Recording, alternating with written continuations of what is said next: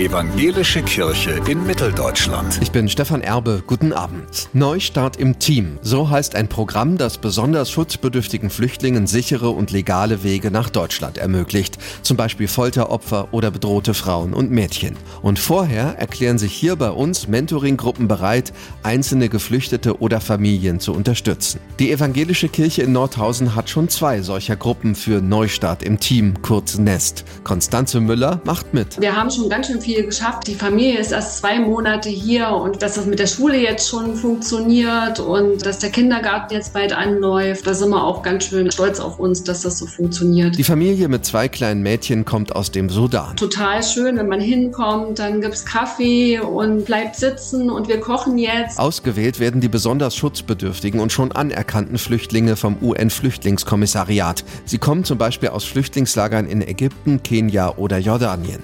Ursula Löw ist 77 und hilft der Familie besonders bei der Bürokratie, vom Pass über Konto bis zur Krankenversicherung. Also ich merke das durchaus, es ist kräftezehrend. Es gibt unglaublich viele schöne Momente, aber es ist auch anstrengend. Das ist jetzt meine Erfahrung. Die Mentoring-Gruppen bestehen aus mindestens vier Personen. Sie suchen vorab eine Wohnung, für die sie ein Jahr lang die Kaltmiete übernehmen. Die Mentorinnen und Mentoren unterstützen im Alltag bei Behördengängen, Arztbesuchen oder bei der Suche nach Integrationskursen.